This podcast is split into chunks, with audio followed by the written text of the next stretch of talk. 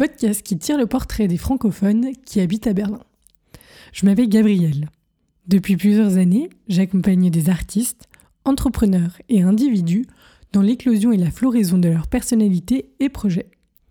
Berlin de Toi a pour objectif de créer un réseau de gens dynamiques, de provoquer des rencontres et vous faire découvrir la ville sous de nouveaux aspects. Excellente écoute et à tout de suite. Marguerite, bienvenue. Merci. Je suis hyper heureuse de t'accueillir dans ce nouvel épisode du podcast. Merci beaucoup, je suis contente d'être là. On va parler de plein de choses incroyables et ça me touche beaucoup parce que tu fais partie des quelques personnes à ce jour qui m'ont contacté en me disant hey, j'ai écouté ton podcast, ça m'a plu, est-ce que mon profil t'intéresserait? Donc merci déjà pour la prise de contact. Et en plus, ton profil, dans ce que tu fais, ce que tu présentes, dans tes activités, il y a plein de choses qui, qui m'interpellent énormément. Et du coup, j'étais hyper heureuse d'avoir, tu vois, tout ensemble dans une potentielle conversation, portrait avec quelqu'un. Mhm, Donc, euh, génial. on va parler de plein de choses passionnantes. Et pour commencer, je te propose, chère Marguerite, de te présenter. D'accord. Alors, euh, je m'appelle Marguerite, j'ai 28 ans, je suis passionnée euh, par les enjeux des nouvelles technologies et tout particulièrement par le bien-être numérique en ce moment, mais on en parlera plus tard. Et je suis amoureuse de l'Allemagne. Ça fait deux ans que j'habite à Berlin. Euh, avec mon copain euh, que j'ai amené ici. Et euh, voilà, je suis quadrilingue. et même si je suis dans une grande ville maintenant, j'adore la nature, les montagnes, parce que je viens de Grenoble en France. Et voilà, j'aime beaucoup la danse, la musique, les arts de scène, voilà. Il y a plein d'éléments passionnants. J'aimerais juste revenir déjà sur un point. C'est hyper chouette et hyper sympa et assez rare, je trouve, de dire que euh, tu es amoureuse de l'Allemagne. Je trouve ça hyper sympa comme façon de se présenter en disant euh, je suis amoureuse. Ça a toujours été le cas?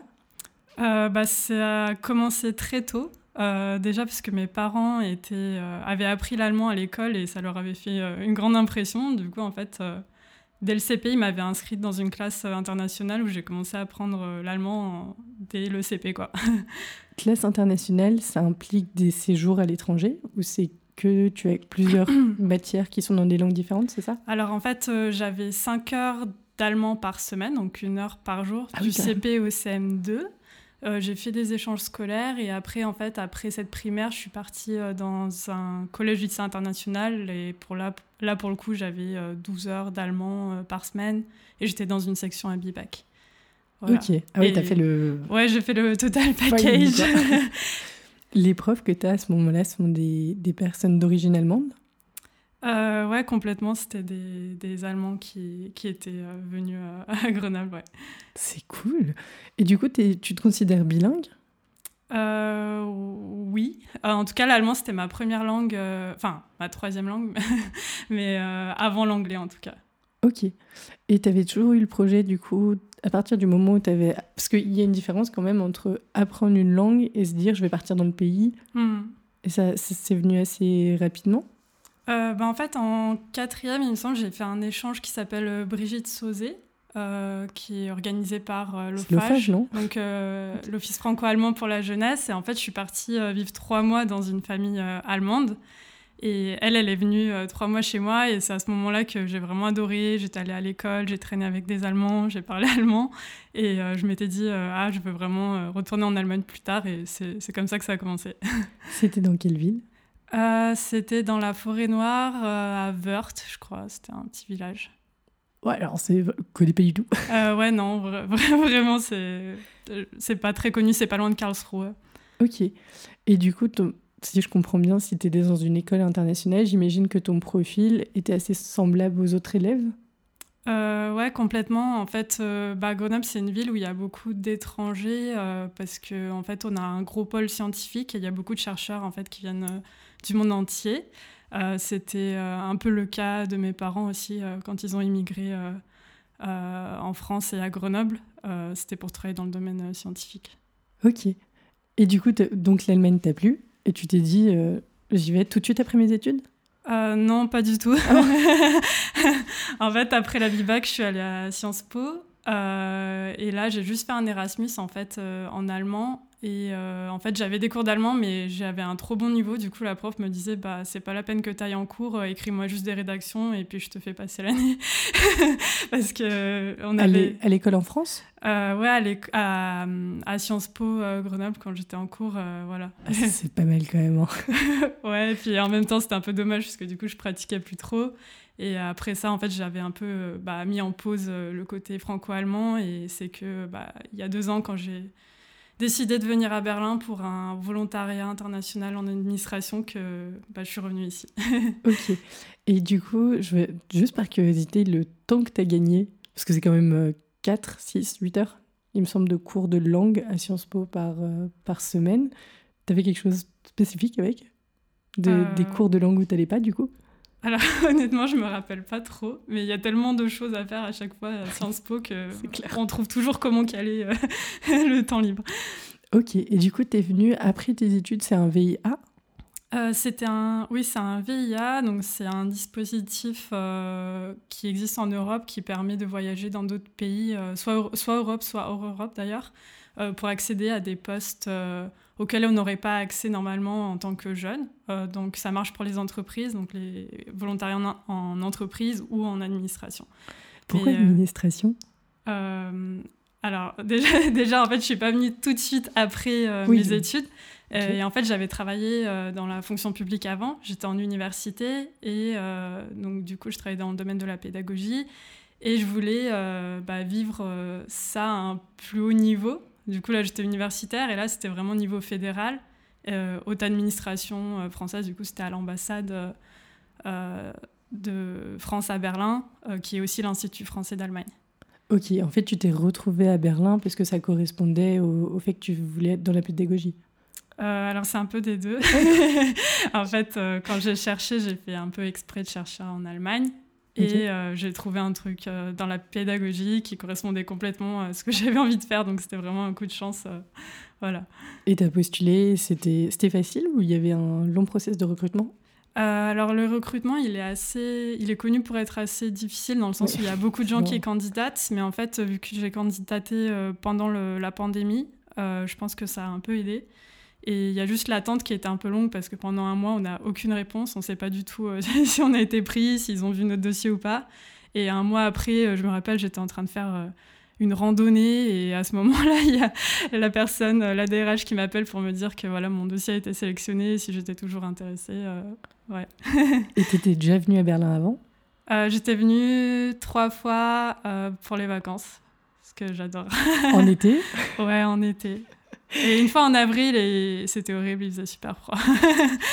tu m'étonnes.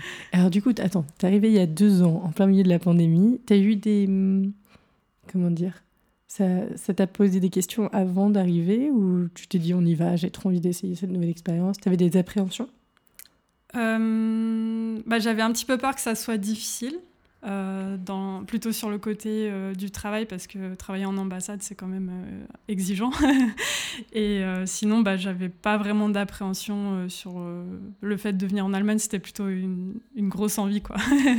et alors, moi, je te demande parce que c'est un, un, un, deuil ou un manque que j'avais pas vu venir. Ouais. Mais alors, le manque de relief de Berlin, ah, oui.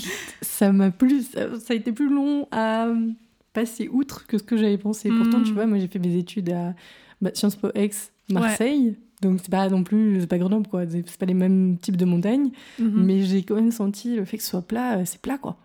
Ouais, c'était pas, c'était pas évident au début, mais euh, c'est vite compensé par les couchers de soleil. Euh, ah. qu'on n'a pas à Grenoble parce que bah, le, le, soleil se couche très vite derrière les montagnes et il fait, il fait nuit très tôt. Quoi. Encore plus qu'à Berlin? Oui, oui, beaucoup plus tôt, ouais. Ah ouais Ouais. Ah, pour tu vois, vraiment, je pensais que c'était le, le, max de ce que tu pouvais avoir, mais du coup, non. Ok. Et du coup, tu disais que tu étais venue avec ton copain?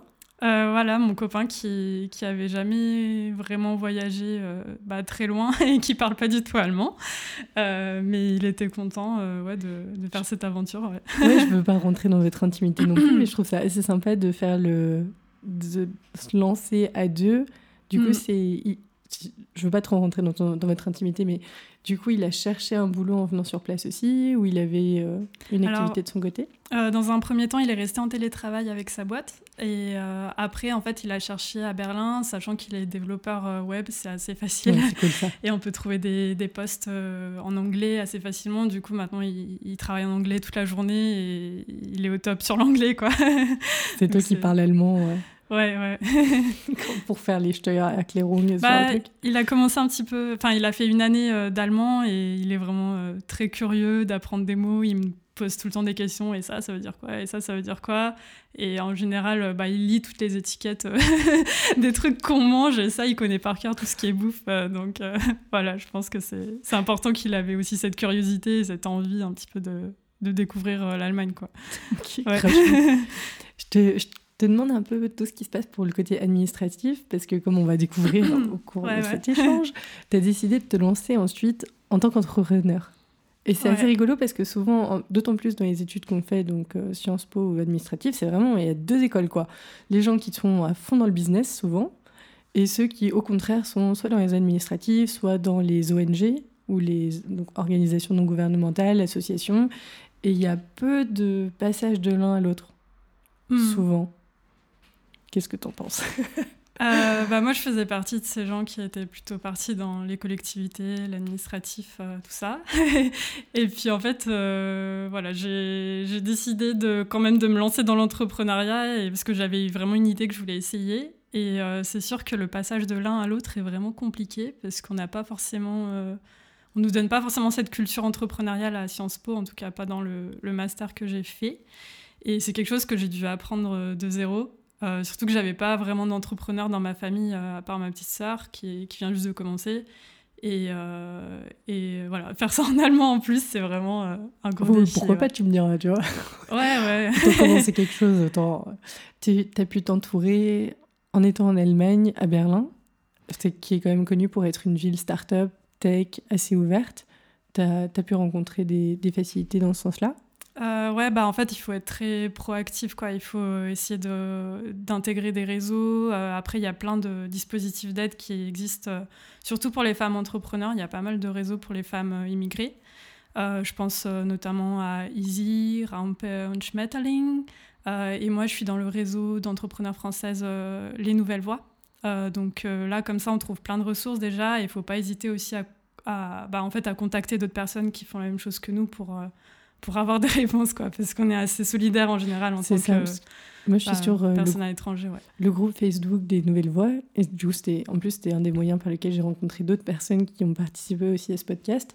Et euh, c'est vrai qu'il y a cette, euh, il y a vraiment ce côté hyper solidaire de personnes, on, est un peu ensemble dans la même merde et on se découvre Je sais qu'elles organisaient des, des événements. Est-ce que c'est quelque chose que tu as aussi mis en place avec d'autres entrepreneurs, du coup? Euh, alors moi, j'ai rien mis en place pour le moment, mais j'ai surtout profité. et du coup, euh, j'ai participé à pas mal de ce qu'on appelle euh, mastermind, où en gros chacun échange un petit peu son expérience. où il n'y a pas forcément un expert, mais chacun dit comment ça s'est passé pour lui, donne des idées, etc. Et ça peut être sur des thématiques très administratives, ça peut être des questions sur le mindset de l'entrepreneur ou sur comment faire croître ton entreprise, faire ta com. Euh, donc euh, c'est trop bien. oui, parce que ça en plus, pour euh, tous ceux qui s'y connaissent un peu dans l'entrepreneuriat en France, où on peut ronchonner parce que c'est compliqué, je sais pas quoi, mais alors l'Allemagne, c'est vraiment un niveau au-dessus à mon goût de, pour, du peu que j'en ai approché, mhm. que ce soit au niveau administratif ou fiscal. Chacun doit avoir aussi son Steuer, Attends. Identifikationsnummer. Merci. et le non et puis la personne en fait qui fait le qui fait aussi ta déclaration fiscale. Le Steuerberater. Merci. Ouais. Euh, bah moi du coup j'ai fait un pari un peu osé de pas prendre de Steuerberater euh, parce que ouais c'est quand même 1500 euros par mois et vu que bah je viens de commencer j'avais pas forcément de revenus euh, je me suis dit bon allez j'essaye de tout faire toute seule. Du coup, j'ai rempli euh, le document pour les impôts et ça m'a pris à peu près 4h30. mais euh, voilà, j'espère que ça, ça, passera, que j'aurai pas de problème après. Mais euh, voilà, je me dis, c'est bien aussi de me former pour savoir ce que je fais moi et pas être dépendante de quelqu'un d'autre pour le faire. Ouais, et d'ailleurs, j'en avais parlé avec un, artiste qui s'appelle Maté, qui lui est. Enfin, je veux pas dire n'importe quoi, mais il venait d'Italie quand il est arrivé à Berlin et il me disait qu'il s'était pointé au Steueramt de là où il habitait. Et alors qu'il parle, alors lui pour le coup, il parle pas allemand. Et il avait demandé à des personnes sur place de l'aider à compléter sa fiche un par un. Et du Ah coup, ouais. il l'avait fait ensemble. C'était avant le Covid, donc je ne sais pas si ça se fait encore aujourd'hui. Mais euh, bon, Bah, n'hésitez pas à y aller au culot, quoi. Ouais, en tout cas, au Finansam, ils sont assez sympas, je Il trouve. Euh, je pense, en fait, j'y vais très souvent parce que je trouve que c'est plus simple de voir les personnes euh, en personnel que par téléphone, euh, surtout quand je dois expliquer des choses en allemand au téléphone, c'est pas facile. Et euh, en fait, ce qui est assez drôle quand on est entrepreneur, c'est euh, tous les mots qu'on doit apprendre, Oui. euh, surtout en, en- bah, par rapport au Finansam. Quoi. Genre, par exemple, rien que le Fragebogen zur steuerlichen Erfassung, enfin, rien que ça, pour l'apprendre une fois, c'est déjà quelque chose. Et en fait, des fois, quand j'appelle au téléphone, je me révise tous ces mots avant de, de les dire à l'oral. C'est assez drôle. Et du coup, ça, c'est le questionnaire à remplir pour ta déclaration de de- d'impôt, non C'est ça? Ouais, c'est ça. Non, donc, autant, parce que autant on, on a un peu parfois cette image un peu rapide des Allemands qui sont désagréables, mais c'est vrai que toutes les, les retours que moi j'ai eus sur le Finanzamt, c'est plutôt des les gens sont prêts et sympas à vous aider, même si vous parlez pas la langue ou si vous parlez avec difficulté. Ouais, voilà. Après, je, dis, je dirais pas que ça s'est passé de façon smooth parce Oui, que euh, j'ai souvent des problèmes administratifs. Je sais pas si j'ai pas de chance ou si c'est à cause de ma phobie administrative, mais. En tout mais, cas, tu euh, la soignes ouais. visiblement. Voilà, c'est ça. Alors, on a, on a, c'est un peu le côté technique, mais alors qu'est-ce que tu fais exactement quand même, Ouais. Marguerite Ça serait. Ouais, ouais. Euh, alors là, je viens de lancer euh, mon entreprise qui s'appelle DigiBloom. Et euh, l'objectif avec DigiBloom, c'est d'aider en fait les générations qui ont grandi avec le numérique à développer une relation plus saine et plus épanouissante aux écrans. Comment t'en es arrivé à. Alors, comment t'en es arrivé à l'idée? Non, je crois que l'idée, on est tous confrontés à ça tous les jours.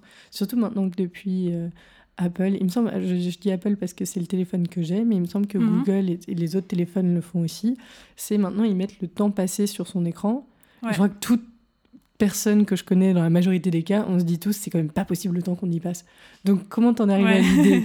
Ça m'a l'air assez clair. Mais comment t'en arrives à te dire, OK, cette idée-là, je veux la transformer dans une entreprise? Hmm, tu vois, à quel point tu as suffisamment confiance dans cette idée, en plus, ouais. venant de l'administratif, pour dire je vais me lancer dans l'entrepreneuriat et ça va être cette idée-là.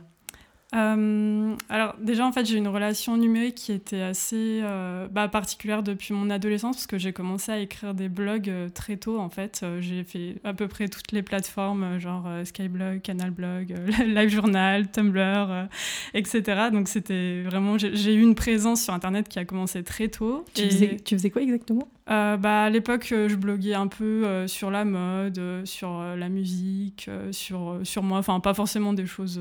Mais je veux dire, c'est toi qui écrivais.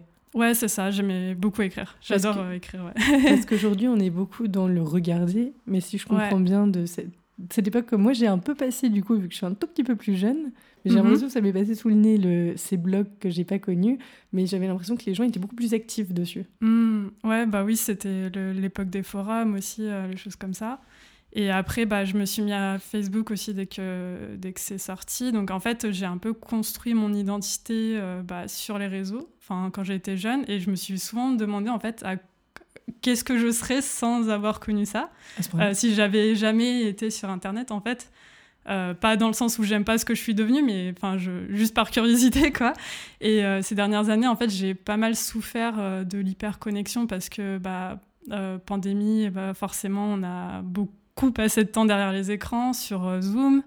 euh, les choses comme ça et euh, aussi on a beaucoup passé de temps personnellement sur bah, les réseaux sociaux et en fait on avait on était très connectés et en même temps on se sentait très seul très isolé et c'est quelque chose qui, me questionne beaucoup et j'ai l'impression que c'est un peu symptomatique de notre génération aussi, ce côté bah, de se sentir un peu seul quoi aussi.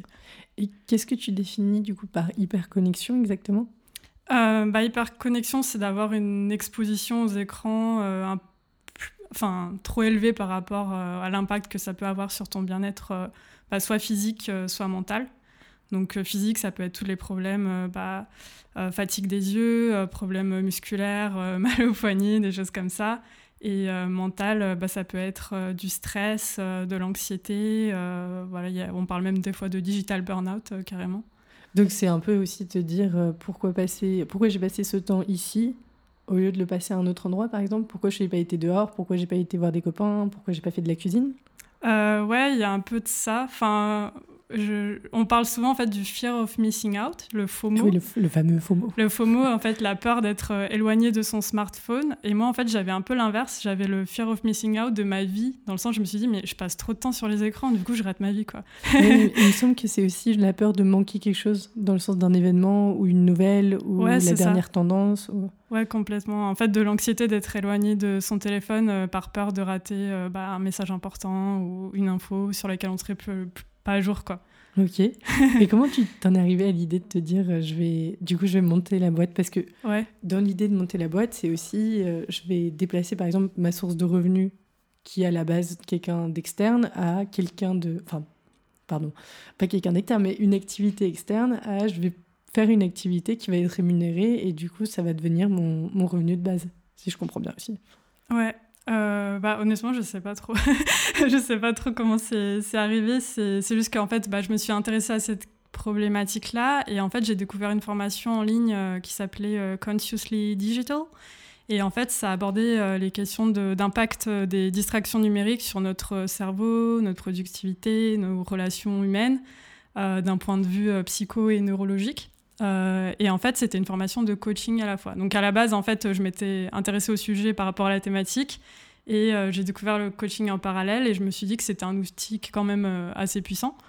donc je me suis dit, bah, c'est vrai que ça n'existe pas trop pour le moment et pourtant je me dis qu'il bah, y a plein de gens qui, qui, pourraient en bénéficier, que ce soit sur le plan individuel, mais aussi des entreprises. par rapport par exemple au droit à la déconnexion, au fait que maintenant il y a pas mal de gens qui travaillent depuis chez eux euh, en qu'on appelle ça en euh, remote work. voilà, donc je me suis dit bah il y a Enfin, j'avais l'impression qu'il y avait une demande, du coup, je, je fais un peu le pari d'essayer. Je sais pas trop si, à quoi ça va me mener, mais en fait, c'est un peu ça l'entrepreneuriat. C'est une aventure où on mise tout. pendant un an, on essaye une idée. Si ça marche, c'est bien. Si ça marche pas. Tu as déjà eu des clients? Tu as déjà fait des tests? Euh, pour le moment, j'ai eu des clients euh, tests, euh, donc plutôt des, des, connaissances ou des gens avec qui j'ai échangé des services contre le coaching. Donc ça m'a permis de faire, de, comment dire, de, de bien caler mon programme que j'ai conçu. Et là, je, je, viens juste de commencer, donc je suis en recherche de clients. Mais je te demande, parce que moi, pour avoir regardé ton site internet, déjà, il est hyper pro. Et puis, ton... non, mais, et puis ton offre, elle est hyper... Enfin, moi, elle m'a parlé de ouf. Pardon, c'est vraiment pas très français. Mais je veux dire, c'est à la fois, tu proposes donc euh, cette formation, en fait, c'est une forme de coaching mhm. sur. Euh, on va faire un bilan sur euh, ta consommation d'écran, enfin ton hyperconnexion ou quel rapport tu as avec les écrans. Ensuite, il y a aussi tout un suivi qui est sous forme de, de retour par. pardon, alors, PDF, par feuille. Enfin, je veux dire, tu reçois aussi quelque chose physique. Enfin, en ligne, mais je veux dire, tu reçois quelque chose en plus que juste un accompagnement par vidéo, par exemple. Et euh, ce que j'ai trouvé hyper intéressant, c'est que tu proposes une satisfaction euh, garantie et tu mets que si les gens sont pas satisfaits, ça peut être remboursé, mais sous condition qu'on te donne un, retour constructif. Et j'ai trouvé ça, mais tellement intéressant. J'ai trouvé ça génial comme approche, en fait. Donc, juste pour, euh, pour finir sur des petites analyses que j'ai fait de, de, en tout cas, ce que tu proposais, mm-hmm. c'est qu'il y avait le coaching personnel qui est hyper intéressant. Et en plus, tu proposes un coaching pour les entreprises. Mhm. Alors pour les entreprises, euh, ça sera pas forcément sous forme de coaching, ça sera peut-être des ateliers euh, bah, autour, euh, par exemple, des distractions numériques au travail, autour de la communication des entreprises, des communications entre les équipes, pardon, et peut-être autour de la créativité. Mais en fait, c'est une offre que je suis encore en train de construire en ce moment. Et en fait, euh, pour le, les accompagnements individuels, euh, voilà, c'est, je dirais que c'est pas que du coaching. Enfin, j'intègre l'approche de coaching, mais pour moi, c'est un outil parmi d'autres. Euh, donc, en fait, l'idée, c'est de questionner la personne pour qu'elle, en fait, elle prenne un petit peu, un peu, comment dire, un peu, qu'elle prenne connaissance un peu des automatismes qu'elle a vis-à-vis euh, de ses usages du numérique, parce qu'en fait, des fois, on a un peu des automatismes ou des habitudes dont on se rend même pas compte et on sait pas forcément pourquoi on les a. Et en fait, c'est très différent d'une personne à l'autre, et c'est pour ça que je propose un accompagnement individualisé, parce qu'en fait, euh, je pense que donner des conseils ou des astuces euh, ça marche jamais pour tout le monde en fait. On peut essayer, mais y a, on a tous des réalités tellement différentes que ça marche pas. Quoi. Oui, c'est pour ça en plus que je trouve ton, ton approche dans ce côté euh, personnalisé, ou comme tu dis, c'est des automatismes. Donc c'est pas quelque chose dont tu te rends compte. Tu vois, moi, je te parle du temps d'écran qui s'affiche à la fin de la semaine ou dans la Mhm. journée. Mais c'est quand même autre chose que quand tu échanges avec quelqu'un et puis tu te rends compte, ah ouais, toi, le... comment ça, toi, le soir, si tu regardes pas euh, deux heures euh, le... Ouais. ton ordinateur ou ce genre de choses, tu vois. Enfin, du coup, je trouvais ça assez, assez courageux et hyper intéressant comme, comme façon de l'aborder. Et ton site est hyper propre. Tu l'as fait, tu as été accompagné dans le. Euh, bah, c'est gentil, mais en fait, pour le moment, c'est juste un site temporaire. En réalité, c'est euh, un outil que j'utilise qui s'appelle Notion, qui permet de créer des pages qu'on peut publier en ligne. Donc là, en fait, j'ai écrit tout le texte et il y a mon copain qui est en train de bosser derrière pour faire le, le vrai site, entre guillemets, euh, qui, qui va bientôt paraître. Mais le, le nom de domaine, tu l'avais déjà, tu l'as acheté du Ouais, c'est bon. Donc ça sera digibloom.net. Donc même si dans le futur on nous écoute et qu'il a l'air différemment, on peut, on peut quand même Ouais. aller là-dessus. Ok, ça marche. Ce que j'ai trouvé sympa aussi, c'est euh, la vidéo YouTube de présentation que tu as faite. Parce que dedans, donc c'est un, ta voix qui Mhm. fait la présentation, et puis tu as fait un, un personnage. Et du coup, il y a, il y a aussi cette approche très artistique, j'ai trouvé, dans ton entreprise.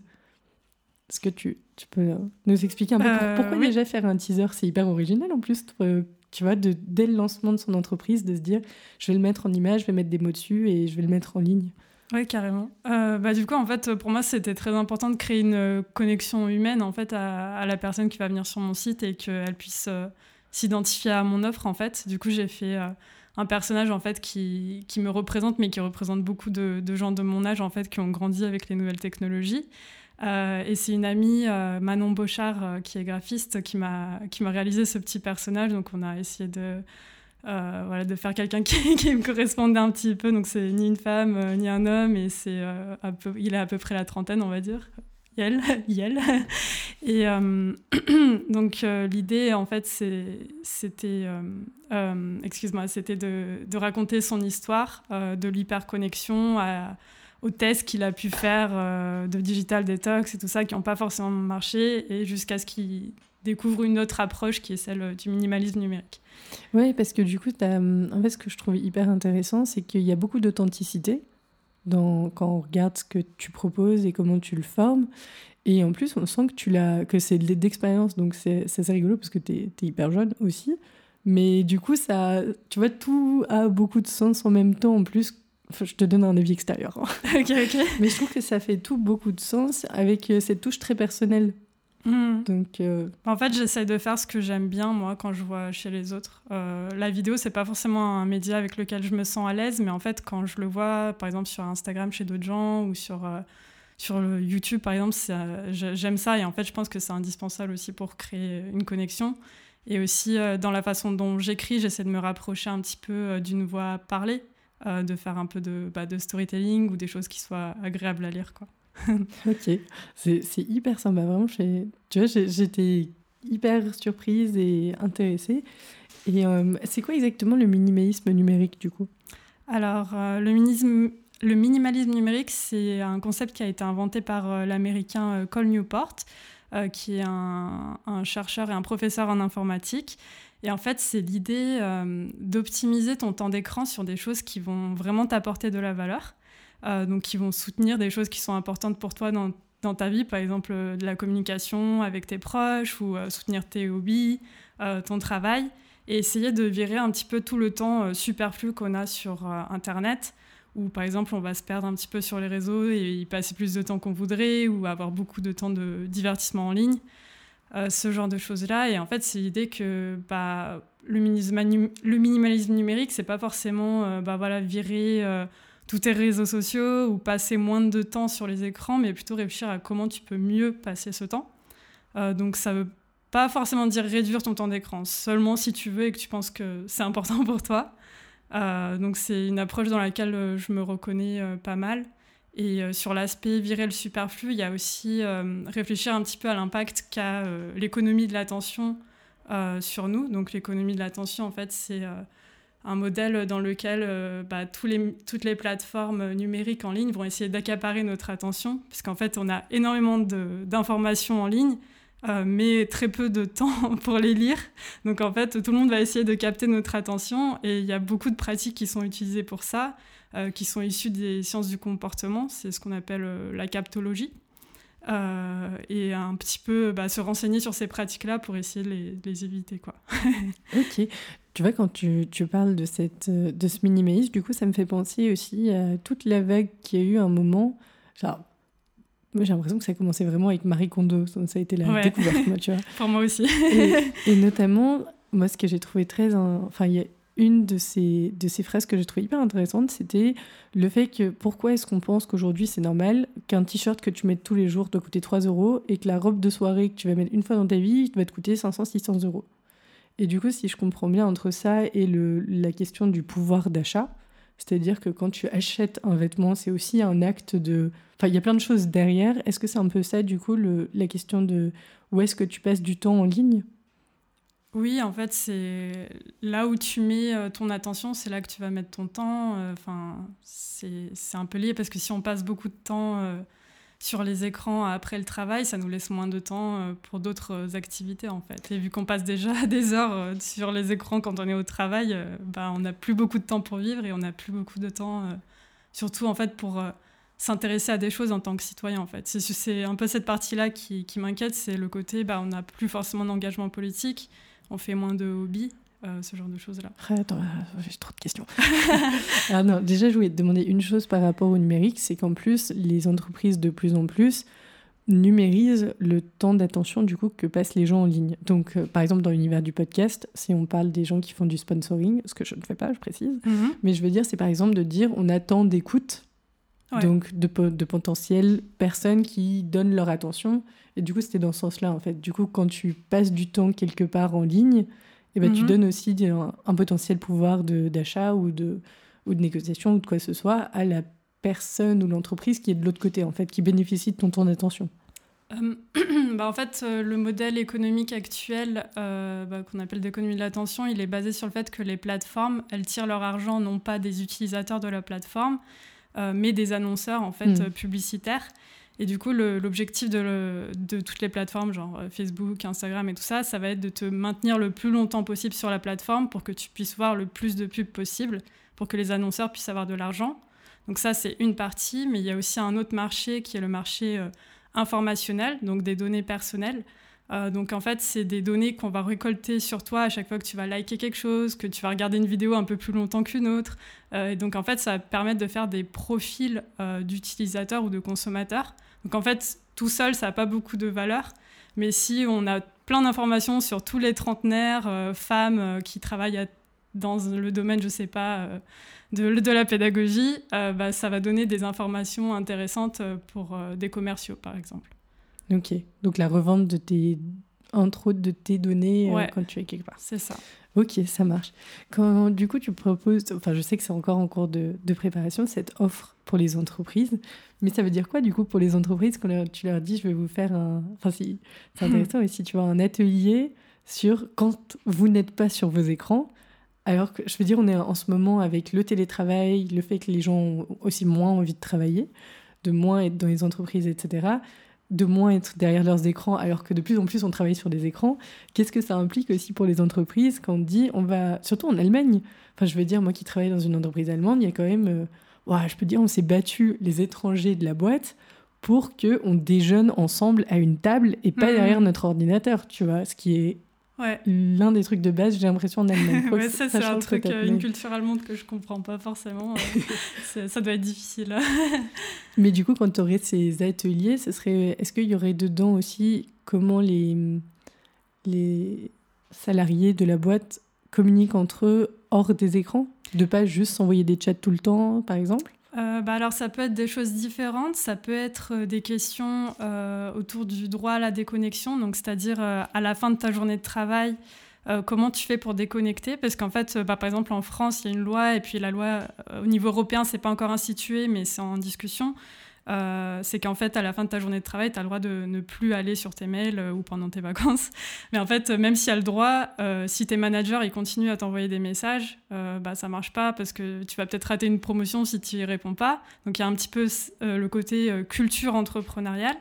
Et il y a le côté, en fait, est-ce que j'arrive à déconnecter? Parce que c'est pas facile, parce qu'on peut le dire, mais le faire, c'est autre chose. Donc c'est un peu apprendre, bah, à prendre des breaks, quoi. Et aussi, il y a pendant en fait le temps de travail, comment faire en sorte que la connexion qu'on a au boulot, elle soit pas, que ça porte pas préjudice en fait à notre santé, parce que voilà, par exemple, euh, si on passe 40 euh, heures par semaine euh, derrière l'écran, ça peut créer des problèmes physiques, mais aussi on peut aussi être moins productif. parce que si on se force à aller sur l'écran à un moment où on n'est pas bien, ça va, ça va impacter la productivité, ça va impacter la créativité.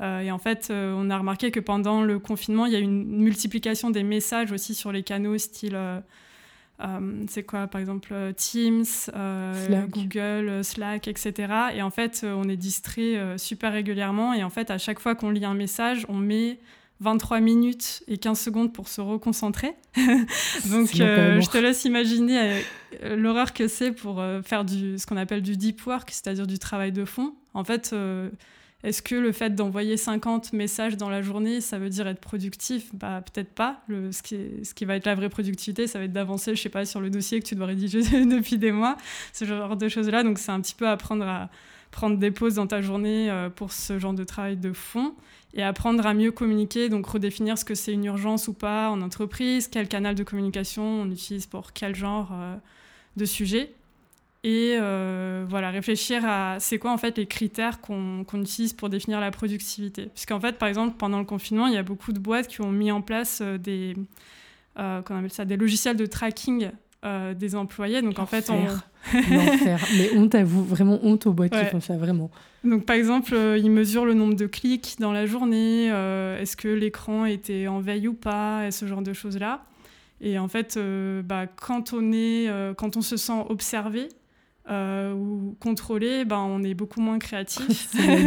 Surprise. Donc euh, ça, ça peut être un problème. Et peut-être redéfinir la productivité comme, euh, bah, je sais pas, qu'est-ce que tu as apporté à l'entreprise et pas le nombre de messages que tu as envoyés sur Slack. Quoi. C'est un petit peu réfléchir à ce genre de choses-là aussi avec l'équipe. Ok, donc en fait, un... toute une partie que j'avais pas du tout vue, c'est que tu vas avoir énormément à faire avec les cultures d'entreprise.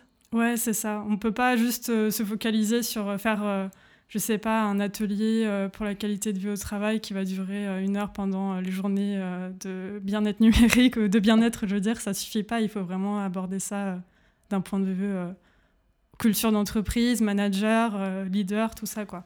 C'est passionnant. Tu as déjà été en, contact avec des entreprises, du coup? Bah, pas encore. Donc, moi, c'est un peu mon défi actuellement parce que je viens, je viens des institutions publiques. Euh, donc euh, c'est un, un, domaine euh, que j'attaque. ok, parce que du coup j'imagine que c'est tu t'adresses peut-être d'autant plus aux, ressources humaines ou enfin directement dans les boîtes, je veux dire, ces départements-là. Puis je pense en plus qu'il y a beaucoup de, enfin il y a des attentes de plus en plus des employés. En, plus c'est intéressant d'être en Allemagne parce que on en parlait avec Inès. Donc, l'épisode juste avant, sur, euh, sur le fait qu'il y, y a, quand même un, un marché de l'emploi qui, qui est en vraie demande en Allemagne. Et du coup, les gens qui viennent avec des compétences ou au moins juste, juste le fait qu'ils acceptent de venir travailler dans un cadre du travail, il n'y en a pas tant que ça, mais ils ont d'autant plus d'attentes par rapport à qu'est-ce que leur propose leur employeur. Donc j'imagine que hmm. ça rentre aussi dans quelle, quelle, qualité de communication, quelle façon de travail, quelles sont du coup les attentes de le droit à la déconnexion, par exemple, etc. je crois que dernièrement, il y a beaucoup d'employés qui disent qu'ils sont prêts à démissionner si l'entreprise leur offre pas la possibilité de télétravailler de temps en temps. Donc en fait, euh, il n'y a pas une bonne formule dans le sens euh, tout télétravail ou pas du tout télétravail. La bonne formule, en fait, c'est d'avoir le choix. quoi. c'est vraiment, il y a des études scientifiques qui montrent que le bien-être euh, de l'employé, il, il, dépend de la liberté qu'on lui laisse, en fait. Tu vois, je suis, ça, me fait plaisir aussi qu'on en parle, tu vois, entre deux personnes qui ont moins de la trentaine. Ouais.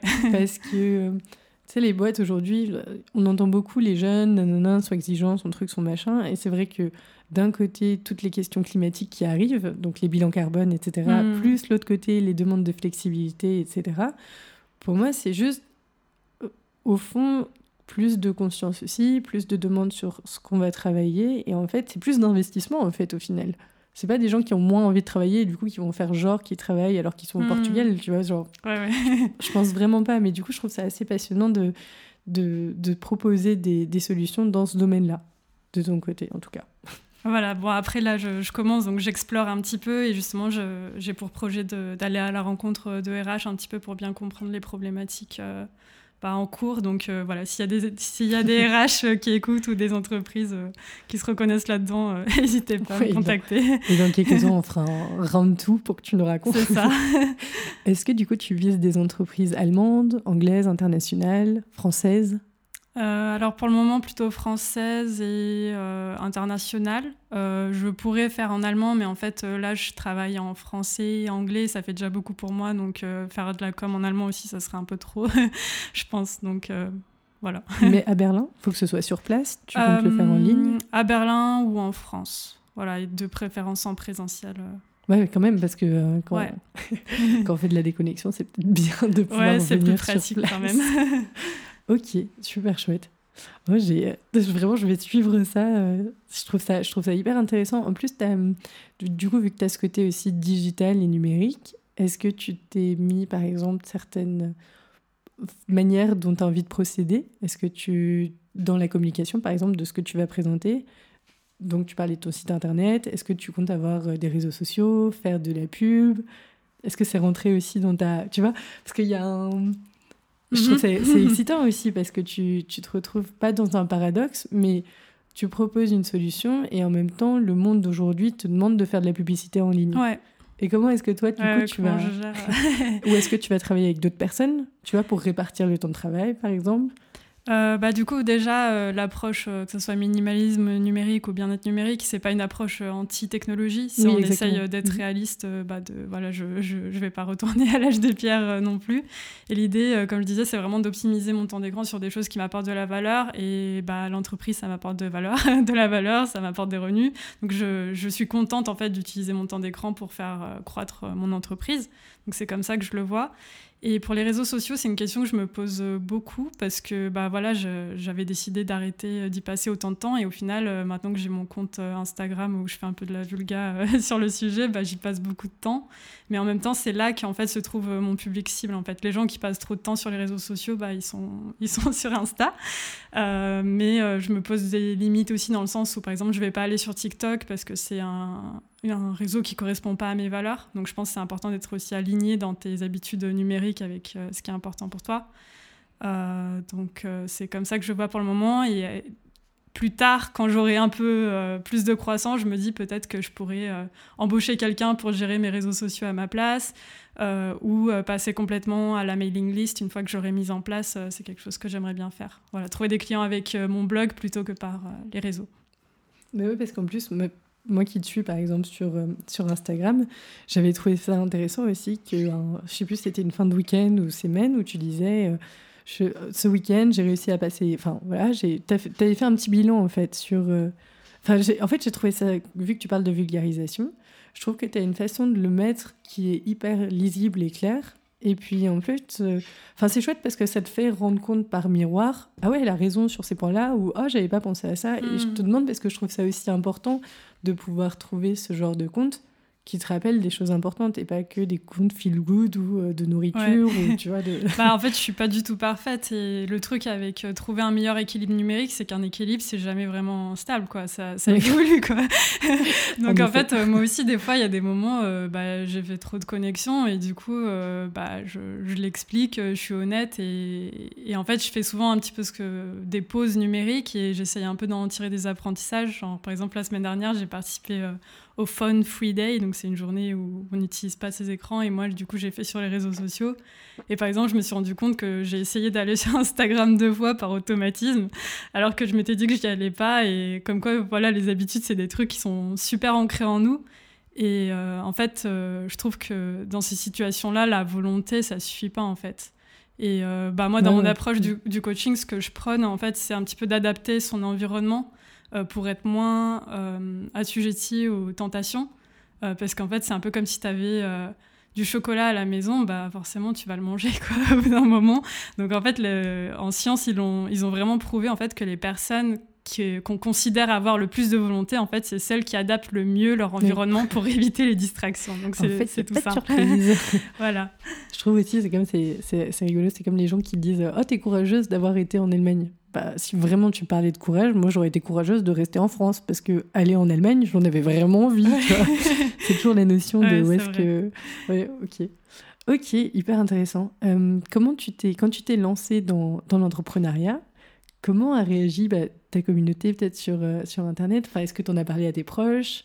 Est-ce qu'ils se sont fait du souci Est-ce que c'est le mainstream finalement de se lancer aujourd'hui? Alors, j'ai eu beaucoup de réactions positives de, de personnes qui m'ont dit que j'étais courageuse, justement, euh, qui étaient plutôt admiratives parce qu'elles auraient bien aimé, mais qu'elles n'ont pas osé, euh, surtout des femmes d'ailleurs, c'est amusant. Et euh, du côté de mes parents, bah, ils étaient un peu paniqués parce qu'ils ne connaissent pas forcément le domaine de l'entrepreneuriat. Et en plus, c'est bah, un domaine super risqué parce que c'est coach en bien-être numérique, c'est pas un métier qui existe encore, donc j'invente un peu mon métier. Euh, mais en même temps, euh, je sais pas, j'aime bien les trucs un peu futuristes, donc euh, j'avais envie d'essayer. Et j'avoue que des fois, c'est un peu difficile de pas avoir, de pas être dans une communauté d'entrepreneurs à la base, parce que tout le monde essaye d'un petit peu de projeter ses peurs sur, sur toi, quoi. Genre, ah, et qu'est-ce qui se passe si t'as pas de revenus d'ici là, machin, machin. donc, c'est pour ça que j'essaie de m'entourer justement à Berlin avec des gens qui sont auto-entrepreneurs. Ok. Et euh, ce que je voulais te demander aussi, c'est euh, est-ce que tu t'es fait un. Est-ce que tu vas un peu à la, à la one again ou est-ce que tu te dis, ok, je fais un plan de tant de temps? Genre, j'ai mis des sous de mhm. côté pour tant de temps pour me laisser cette opportunité ou, bah, je sais pas, par exemple, si au bout de tant de mois, bah, je prendrais un, travail à mi-temps, par exemple? Euh, ouais, bah, j'ai fait ça en fait. Je me suis fait un planning où je me suis dit d'ici là, machin, j'essaye. Et euh, comme, euh, voilà, comme tu dis, j'avais économisé euh, des sous avant pendant mes, mes, anciens jobs et vu que, que je ne suis pas trop sortie pendant la pandémie, j'ai pu bien économiser. donc c'est un peu un, cadeau que je me fais parce que je, je sais que c'est un luxe quand même de pouvoir se permettre ça. J'ai aussi un conjoint, je sais que si jamais il y a un truc qui se passe mal, il pourra m'aider. mais oui, je pense qu'au bout d'un moment, si ça marche pas, je vais, je vais, je vais essayer de trouver autre chose. Et euh, j'ai pas peur aussi de me dire que je vais prendre un mini job par exemple euh, pour euh, bah, couvrir l'assurance ou des trucs comme ça quoi. C'est pas c'est pas encore le cas mais je, je pense que je vais le faire bientôt. Ok, c'est chouette en tout cas de pouvoir te d'organiser l'événement qui te permet, enfin les conditions qui te permettent aussi d'y aller visiblement en tout cas assez assez sereine donc c'est chouette. Enfin de vraiment donner un, un shot à la chance. De pas en fait je trouve qu'on on a un peu enfin j'ai l'impression en tout cas qu'on a un peu mis en lumière les gens qui se lancent un peu tête brûlée dans des aventures entrepreneuriales, alors que hmm. non, tu vois, ça peut aussi être quelque chose de réfléchi, dont tu as envie, et puis tu mets des... Enfin, il n'y a pas de drame non plus à dire, bon, bah, ça n'a pas marché, next, quoi. Ouais, et à la fois, euh, ce qui me motive aussi, c'est que j'ai pas forcément envie de retourner au modèle salarial, donc euh, ça me fait une bonne motive aussi. Souvent, quand on est au dos du mur, ça aide. Ok, passionnant en tout cas. Euh, on est arrivés toutes les deux à, peu près en même temps, en fait, il y a deux ans. Et euh, donc, on a eu Berlin en pandémie qui était quand même pas très fun. Est-ce que depuis, tu as pu profiter de. Alors là, je parle plus côté entrepreneuriat, un peu mhm. plus généralement, de, de, la vie à Berlin, de l'activité à Berlin? Euh, ouais, complètement. En fait, euh, je m'arrête pas parce que j'essaie je, d'attraper un peu chaque moment pendant qu'il dure. Là, c'est trop bien. bah, en fait, je fais pas mal de, de sorties culturelles. Euh, je suis pas forcément euh, très nightlife. Euh, parce que je suis une couche tôt. Mais bon, des fois, de temps en temps, voilà, je, je, je fais quelques soirées parce que c'est quand même assez, euh, assez sympa.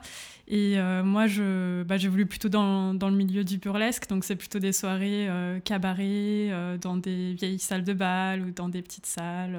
des choses ça, comme ça. Alors, ça, c'est exceptionnel. Est-ce que tu pourrais, pour ceux qui connaissent pas ou qui en ont peut-être eu une idée préfaite, expliquer ce qu'est le mhm. burlesque Alors, le burlesque, c'est une discipline euh, artistique euh, qui conjugue euh, théâtre, danse et effeuillage. Alors, effeuillage, qu'est-ce que c'est C'est un joli mot pour dire striptease. voilà. Et en fait, c'est l'idée que chaque numéro, en fait, c'est des petits numéros qui durent 4 à 5 minutes où il y a un storytelling, où chaque numéro est une petite histoire qui a un début, une fin.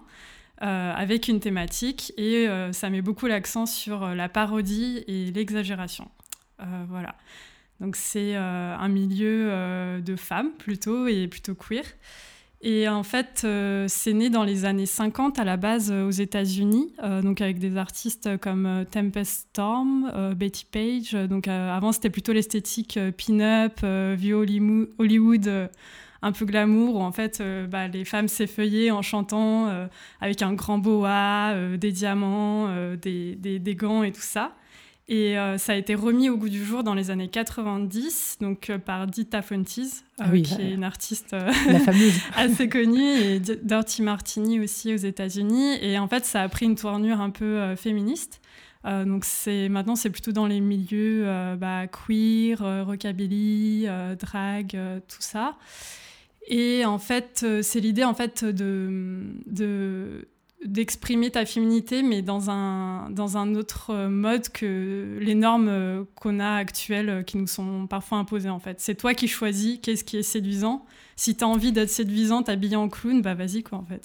Moi vraiment le burlesque, je, je connais de, de nom, bah, le fameux film en plus avec Cher et euh, Christina Aguilera, burlesque. Bon, ça peut-être un peu différent. Ouais, bah en fait c'est un peu, c'est un peu ce qu'on dit souvent quand on parle du burlesque, mais... Je sais que c'est un peu caricaturé dans le sens parce que ça, ça, rappelle plutôt le vieux burlesque des années 50 alors que le burlesque actuel il est plutôt euh, très fun quoi. euh, très fun très euh, comment on dit déris ouais, dérisoire. dérisoire. Et on reprend beaucoup de références de la pop culture donc il y a beaucoup de je sais pas de personnes qui vont se déguiser en personnages de super de dessins animés. Par exemple la semaine dernière j'ai vu un gars euh, faire un spectacle euh, déguisé en Shrek, tu vois, et c'est payé, quoi. Et c'était genre excellent, quoi. Moi, ce que j'adore dans le burlesque, c'est euh, pour en avoir vu quelques spectacles, déjà, c'est à mourir de, de rire souvent. C'est très drôle, c'est très. En plus, c'est très drôle et très fin en même temps. Donc, hmm. tu vois, vu qu'on parle d'équilibre, il y a le côté sexy, mais il y a le côté scène. Du coup, c'est c'est un jeu, en fait. Tu prends. En plus, on est. Enfin, en ce moment, il y a. Enfin, pas en ce moment, parce que ça date un peu, mais le je sais pas si ça rentre dedans, vraiment le RuPaul Drag Queen Race. Drag Race mais hmm. parce que c'est pas tout à fait du burlesque, parce que c'est plus un show mannequin de, de, défilé et de mode. Mais il y a tout ce côté. Euh, moi, j'adore de. On se prend plus au sérieux, ou alors on se prend très au sérieux, mais autrement, en fait. Hmm. Et je trouve ça hyper frais et rafraîchissant, des gens qui, qui se mettent en scène et, et qu'ils font en, rigolant d'eux-mêmes. Enfin, je veux dire, ouais, c'est ouais, l'autodérision, c'est super important. Et euh, par, par, rapport euh, au drag, en fait, le drag et le burlesque, c'est des milieux qui se côtoient souvent. Surtout à Berlin, en fait, c'est deux scènes qui sont très rapprochées. Euh, même si, voilà, le drag, on est plus sur de la performance de genre. et en fait, bah, dans le burlesque, ça va être joué un petit peu avec, surtout avec la féminité, mais ça peut aussi être dans l'autre sens. Parce qu'il y a aussi du maquillage, voilà, du, maquillage, du déguisement.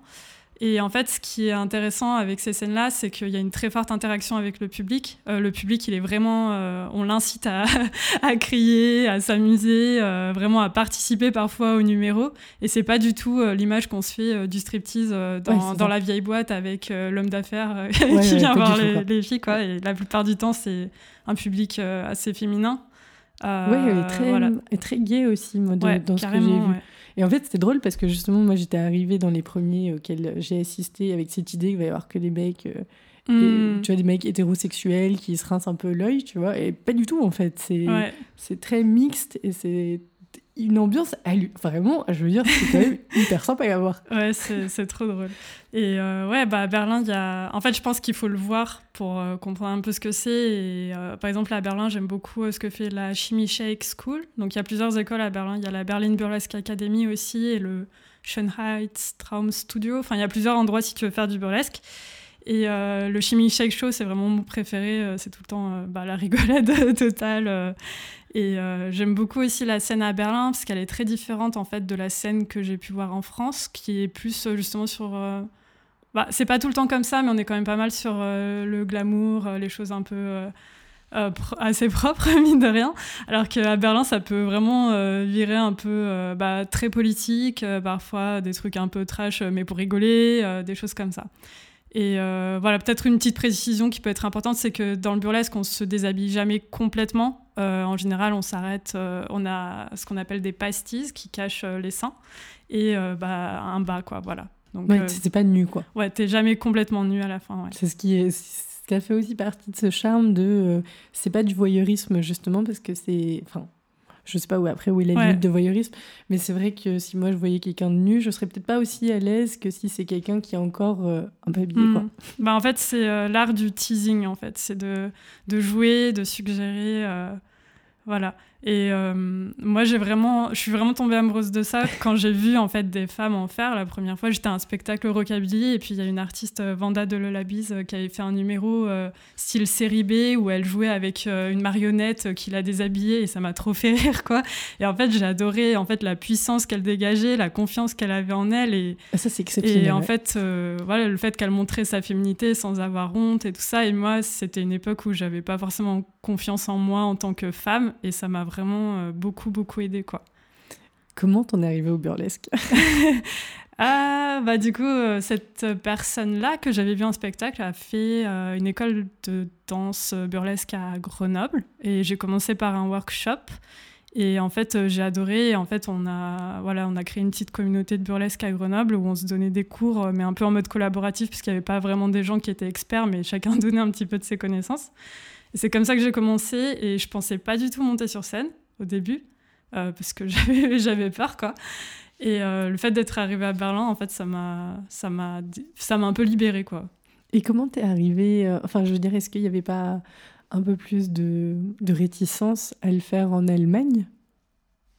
Ou c'est c'est un peu comme enfin je te demande un peu dans le sens est-ce que quand tu t'adores un sport par exemple que ce soit le volet ou l'escalade bah peu importe si tu changes de ville peu importe où t'es tu vas te chercher un club parce que tu as envie de le refaire et du coup, est-ce que le hmm. burlesque, ça rentre dans cette catégorie-là, comme le théâtre, par exemple? Non, je pense qu'en fait, c'est une des raisons pour lesquelles j'ai eu envie de venir à Berlin aussi. Ah, en quand même. Parce qu'il y a une si grosse scène burlesque que bah, le week-end, j'ai le choix entre trois spectacles le même soir, quoi, et c'est dingue.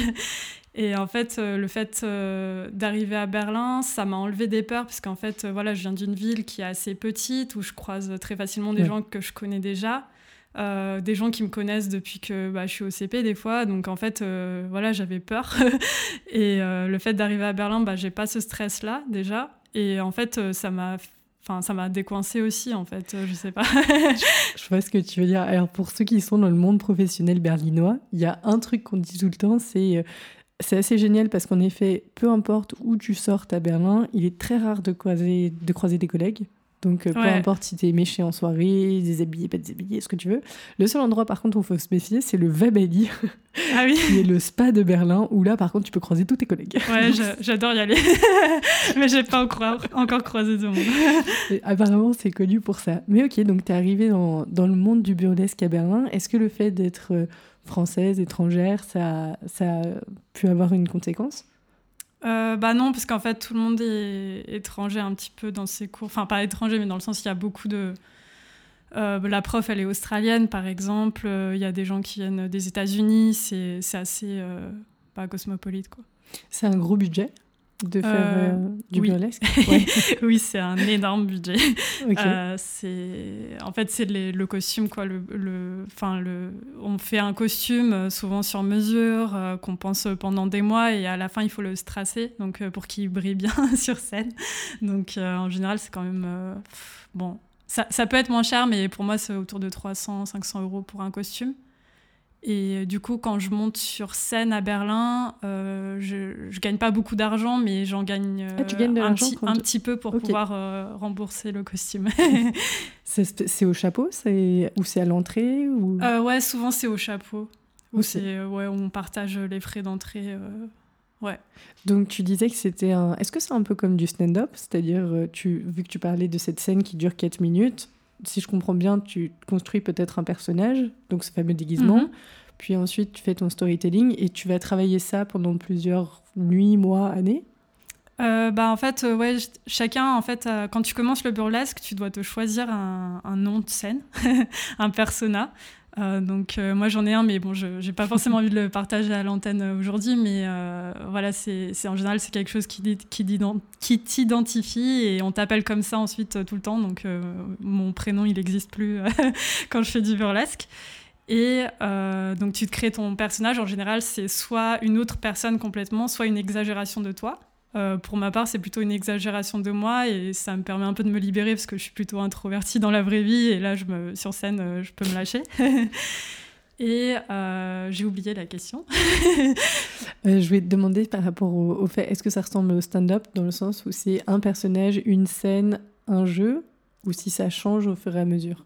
Est-ce que c'est quelque chose qui est long, enfin c'est un temps long de construction, ou est-ce que c'est de l'impro? C'est très rarement de l'impro, à part chez les pros. qui savent faire ça, qui font ça tous les jours. Euh, en général, c'est vraiment un truc euh, très cadré. Euh, et moi, je mets quand même six mois minimum à créer un numéro, mais il y a des gens qui font ça super, super rapidement, donc ça dépend. Quoi. Et comment se passent les... C'est quoi? C'est des répétitions dans des salles de danse, par exemple? C'est dans des mhm. cabarets? Euh, bah, en fait, euh, pour les répètes, ça dépend des approches des écoles, parce qu'il y en a, ils vont te faire apprendre une chorégraphie euh, en quatre séances et ensuite tu montes sur scène direct. et il y a d'autres écoles où on va plutôt te faire travailler bah, ton personnage, exprimer, je sais pas, des émotions en particulier quand tu danses, ce genre de choses-là. Ok. Et quand tu, tu parles des, des, écoles, y a, on doit faire une candidature, il y a des frais d'admission? Non, pas du tout. Enfin, c'est c'est très ouvert. Euh, tu vas euh, soit pour un atelier, soit pour euh, une série d'ateliers. Enfin, c'est tu payes au cours quoi en général. Tu aurais, des endroits recommandés pour des gens qui voudraient voir une, un premier fois un, ouais. un show burlesque? Bah, donc pour les shows burlesques, il y a le Zum Starken August vers Eberswalder Straße qui est vraiment super où le, le vendredi et le samedi ils ont des spectacles burlesques. ensuite bah, le Chimie Shake Show qui est tous les trois mois. Ah oui, c'est tous les euh, trois mois. Ouais. Et, c'est une grosse soirée du coup Ouais, c'est une grosse, euh, ouais, c'est une grosse soirée. voilà, donc le prochain, ça sera pour Halloween. Euh, en général, c'est thématique. On a Noël, Pâques, les vacances d'été. Et sinon, bah, il y a, y, a, des endroits un peu plus classieux, on va dire. Et du coup, là, ça sera moins du, du burlesque bah, comique, ça sera plutôt artistique. Est-ce que le Tso Palace, ça rentre là-dedans? Ou c'est complètement autre chose Le Tso Palast Je crois que c'est ça le nom, non? Euh, Ouais, l'espèce de chapiteau, là? Euh, Attends. Non, c'est à Miteux. C'est un grand théâtre. Ok. on, a, Attends. J'y suis pas encore allée, mais Non, le Friedrichstadt Palace, pas du tout. Le, ah, oui, le Palace, c'est le cinéma. Oui, là-bas, ils ont souvent des soirées comme ça. Euh, et il y a des trucs au Wintergarten aussi. Oui, voilà. Il y a le Principal Kreuzberg et il y a le Ville des Mathilde. Et là, du coup, ça serait pour des numéros de burlesque un peu plus classiques. mais voilà. Tu vois, j'adore parce que vraiment, je connaissais pas cette partie de la ville et il y en a tellement. De toute façon, je vais tout ce dont on parle, je vais aussi le mettre sur le site internet pour les gens qui veulent les, les références. Et euh, après, il y a des, souvent du burlesque dans les soirées drag. Il y a aussi du draglesque. Euh, c'est un mélange du drag et du, burlesque. Euh, voilà, donc regardez un petit peu aussi ce qui se fait côté drag. T'en fais depuis combien de temps du coup? Maintenant, ça fait 4 ans. Et alors, est-ce que tu as eu des conséquences? Enfin, J'imagine qu'il doit y en avoir quelques-unes. Quelles seraient les, les grosses conséquences ou les changements que tu as pu voir dans ton, dans ton quotidien ou dans ta vie professionnelle aussi? Euh, bah déjà, c'est quelque chose dont je parle pas dans ma vie professionnelle. Et là, c'est très récent que j'en parle ouvertement comme ça. Euh, parce qu'avant, j'avais très peur en fait euh, des conséquences si quelqu'un bah, voilà, découvrait que je fais ça. mais en fait, j'en ai beaucoup parlé avec mon copain, tout ça, parce que je m'étais dit peut-être qu'un jour je ferais de la politique. je sais pas, tu vois, qu'est-ce qui, qu'est-ce qui se passerait si, si on tombait sur des photos de moi comme ça? Et en fait, au final, je me dis, bah, j'ai pas vraiment de honte à avoir parce que bah, pour moi, c'est, bah, ça fait partie de mon engagement féministe aussi, en quelque sorte. Donc, euh, je suis pas mal à l'aise avec ça. Puis même d'un point de vue argumentaire, moi, je trouve ça... Euh, enfin, tu vois, quand, quand on s'est contacté et tout, c'est hyper cohérent aussi avec le reste, tu vois. Je fais moins de digital, bah, je fais du burlesque, tu vois. Ouais, c'est ça, c'est euh, trouver des activités qui te font oublier d'aller sur ton smartphone, quoi.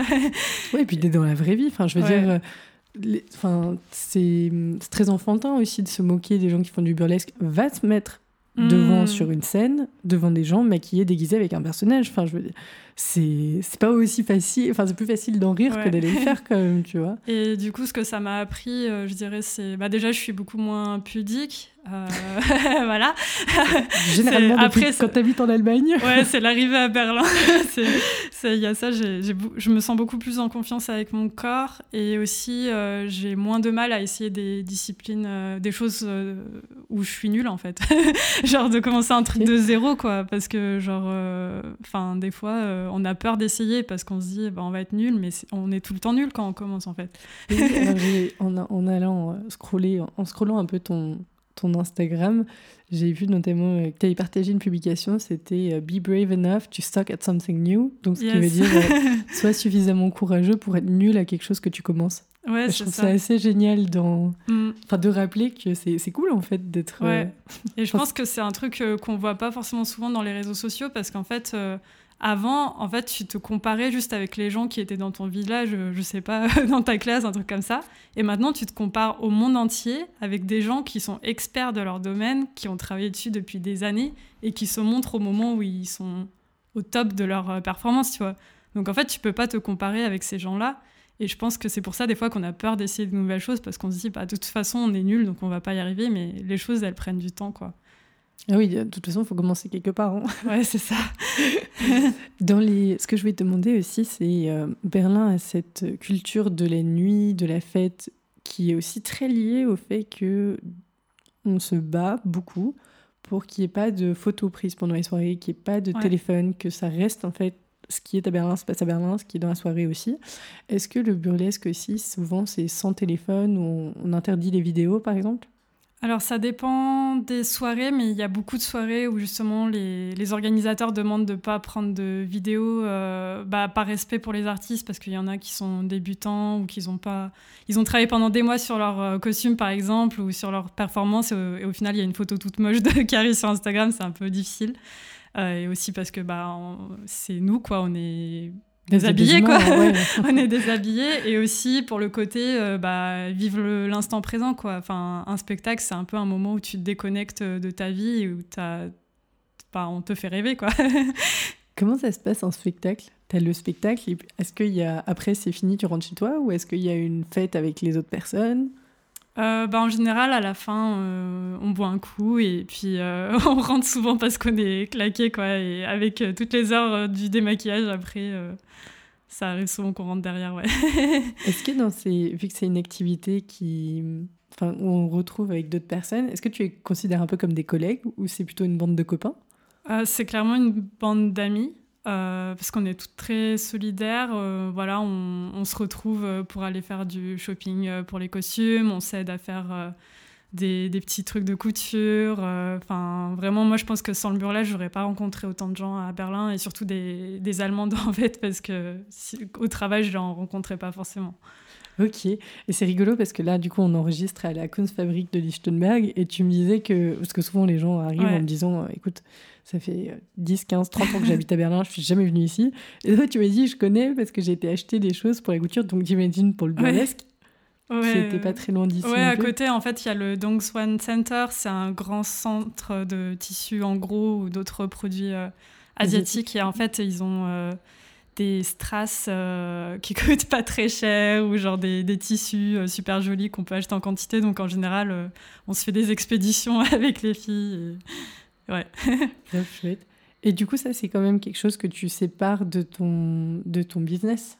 Euh, ouais, c'est quelque chose que je sépare. Après, je sais qu'il y a des coachs euh, qui, qui sont plus sur des thématiques euh, de life coaching ou de développement de la confiance en soi, sur les aspects féminins, des choses comme ça, qui utilisent le, le burlesque comme un outil, en fait. Mhm. mais moi, je, je préfère séparer, ouais. Ok. Et dans l'un comme dans l'autre, est-ce que tu as des... Il y a des envies, des choses que tu as envie de développer? Donc, euh, je suis désolée, je rassemble les deux un peu ensemble alors que c'est pour les séparer, mais je veux dire, dans le, dans le burlesque par exemple, est-ce que tu as des idées de. T'aimerais aller faire un show quelque part avec des gens? Enfin, Est-ce qu'il y a des projets que vous avez envie de faire en plus de ces shows tous les, enfin, tous les X temps à Berlin? Euh, Alors là, j'ai Monter un show ensemble j'ai pas spécialement d'idées. Après, ça nous arrive de faire des chorégraphies un peu de groupe plutôt que de faire en, solo. Et d'un point de vue personnel, je me dis peut-être un jour euh, faire un numéro sur la thématique euh, la dépendance aux écrans. Je sais pas trop comment. Par exemple, je sais que au Mental Health Festival de Berlin, ils font un petit peu des performances autour euh, de la santé mentale, mais d'un point de vue un peu différent, comique ou quelque chose comme ça. Donc je me dis pourquoi pas un jour. C'est sympa. ouais, ouais. Oui, je te demande aussi, bah, je te demande ça dans le sens où euh, parfois quand, quand, tu fais une activité sportive, par exemple, au bout d'un moment, il y a aussi cette idée de, euh, si tu fais de l'escalade, bah, de partir, euh, je sais pas où, en, van. Et puis, tu... enfin, j'ai des copains qui ont été en Roumanie, par exemple, parce que tu as des endroits à escalader en Roumanie. Et du coup, je me demandais si ça faisait partie de ce truc de show. Est-ce que, par exemple, dans le burlesque, il y a un endroit où, où tu as absolument envie d'aller parce que c'est euh, pèlerinage sans vouloir stigmatiser mais est-ce que ça fait partie un peu de cet univers? Euh, bah en fait, euh, au niveau européen, les artistes se, se, déplacent beaucoup pour des festivals. En fait, c'est un peu comme les Comic Con ou les trucs un peu comme ça qu'il peut y avoir dans, dans, les mangas ou des choses comme ça, où les gens se retrouvent et regardent plusieurs numéros d'artistes européens. Donc j'aimerais bien candidater à des choses comme ça et on essaie de candidater avec des amis. Euh, donc, ouais, ça prendrait plutôt cette forme-là. c'est sympa de, de, faire des candidatures à plusieurs. Ouais. ok. Et du coup, dans le, dans le digital, pour le coup, est-ce qu'il y a des, des, des choses que tu aimerais atteindre dans le sens, bon, on parle de festival encore, mais tu vois, de, de devenir une, est-ce que tu voudrais aussi te servir de cette activité pour la présenter ou devenir porte, enfin pas porte-parole, mais je veux dire hmm. être invité à parler dans des, enfin je veux dire ça, ça touche plein de choses en fait. Donc on parle des entreprises, on parle du, des persos, enfin des personnages, des personnes hmm. toutes seules, pardon. Mais est-ce que ce serait par exemple pour les écoles, pour les euh, administrations? alors ça, c'est un projet que j'aimerais bien faire, mais qui n'a pas encore mûri, euh, dans le sens, je ne sais pas encore exactement comment, mais euh, euh, bah déjà, en fait, ça m'intéresserait beaucoup de faire des, des ateliers autour euh, du bien-être euh, numérique, peut-être dans des associations. donc, par exemple, dans des associations, je pense peut-être des trucs d'informatique de, de, droit et liberté, des choses comme ça. Ou peut-être pour aider bah, des citoyens, en fait, par rapport à la fracture numérique, qui ont des difficultés à utiliser les écrans, ces choses-là. Et sur le plan scolaire, en fait, je pense que ça pourrait beaucoup aider tout ce qui est, euh, études, dans le sens où bah, quand tu es étudiant, en fait, mine de rien, tu passes beaucoup de temps derrière les écrans aussi aujourd'hui. Et euh, toutes ces questions-là, elles sont intéressantes. Et surtout pour les élèves, en fait, qui étudient la technologie, euh, je pense que pour les ingénieurs informatiques, des choses comme ça, un petit peu réfléchir à l'impact des technologies qu'on design, ça peut être intéressant par rapport à la responsabilité bah, des acteurs du numérique, en fait. Ok, très clair en tout cas. ok, alors tu m'as dit que là, ça avait fait, euh, ça va faire deux ans que tu es là et que on, parlait du temps. On a un automne magnifique en ce moment à Berlin, mais on sent qu'il passe vite. Est-ce qu'il y a eu euh, des grosses différences vu que toi en plus tu arrives de, arrives de Grenoble, qui est une ville quand même un peu plus petite que Berlin, légèrement. Mhm. Est-ce qu'il y a eu des grosses différences que, que tu as vues ou qui, qui, ont été finalement faciles à, à passer outre? Euh, alors pour l'automne, euh, je ne sais pas, pour la, la vitamine D, quoi. C'est l'objectif euh, survie vitamine D. Et c'est vrai que ça a été un peu difficile en fait d'arriver dans une ville où il fait gris tout le temps. Je pense que le plus difficile, c'est vraiment de ne pas voir le soleil en automne-hiver. Au début, on se dit ah c'est bien, ça va, il fait il fait frais, machin. Et en fait, quand tu arrives en février, tu es en mode mais non, mais j'en peux plus. c'est horrible. Donc, Ouais, ce que je conseillerais en tout cas, c'est vraiment d'essayer de sortir un maximum, même quand il fait super froid, parce que c'est sinon on, s'enferme quoi. C'est ouais, Après un peu de temps, on comprend pourquoi les Allemands sont tout le temps dehors quand il fait beau en fait. Mmh. Ouais, mais je me force un peu. Euh, ouais. Est-ce qu'il y a des, des, endroits à Berlin que, euh, vu que vu que tu connais des, des, des coins peut-être un peu différents, mmh. que tu voudrais recommander, dont on n'entend pas souvent parler peut-être? À aller euh, voir, à aller visiter, des, enfin je veux dire dans les Flohmarkt aussi, ou tu vois, un peu plus généralement, mais des choses qu'on trouve à Berlin qui sont propres à Berlin peut-être? Euh, bah Moi j'aime bien aller, euh, côté nature, j'aime bien aller au Teufelsee. Donc en fait, euh, vers le Teufelsberg, il y a, y, a, y a, une forêt, il y a un espèce de centre désaffecté, c'est une ancienne station euh, d'espionnage. Ouais, alors université nazie transformée en station d'espionnage, plein de trucs. voilà, et par là-bas, en fait, euh, c'est pas très connu, mais il y a un petit lac qui est très cool. donc j'aime bien aller me balader là-bas. sinon, bah, je me promène souvent au Tiergarten et il y a le Mein Haus am See, je crois, qui a un Biergarten en plein milieu du parc qui est super sympa.